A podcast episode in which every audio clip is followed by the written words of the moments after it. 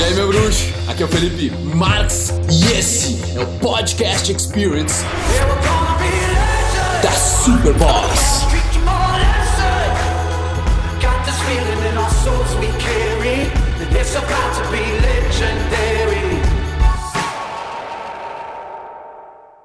Eu entendi agora um pouco mais sobre os dois lados da criação da expectativa, né? Por um lado, por exemplo, digamos tu entra em 2018 e tu pensa pra ti assim, não, 2018 vou arranjar a mulher da minha vida. E daí tu fica criando essa fantasia, não, ela vai ter que ser assim, ela vai ter que ser assada, eu gostaria que fosse assim, eu gostaria que fosse assada. E aí, com a expectativa, tu diminui as tuas chances de, na verdade, ter essa mulher se tu esperar acontecer como muita gente faz. Eu criei expectativa.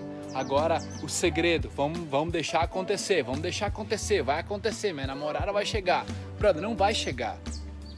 O outro lado bom da expectativa é o planejamento, onde você planeja, você cria essa expectativa com consciência.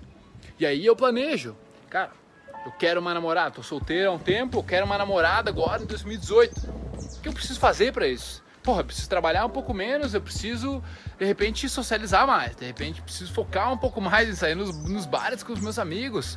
Então, o cara tem a noção de puff, muda tudo, porque não mais eu vou criar expectativa esperando que aconteça, e agora eu vou criar expectativa com consciência, e aí vou planejar os atos, a atividade o que eu preciso fazer para tornar isso uma realidade. Ouvidores de podcast, muito obrigado por me darem ouvidos, por me darem uma voz. Eu espero que vocês tenham apreciado isso também, que vocês tenham evoluído, curtido pra caramba.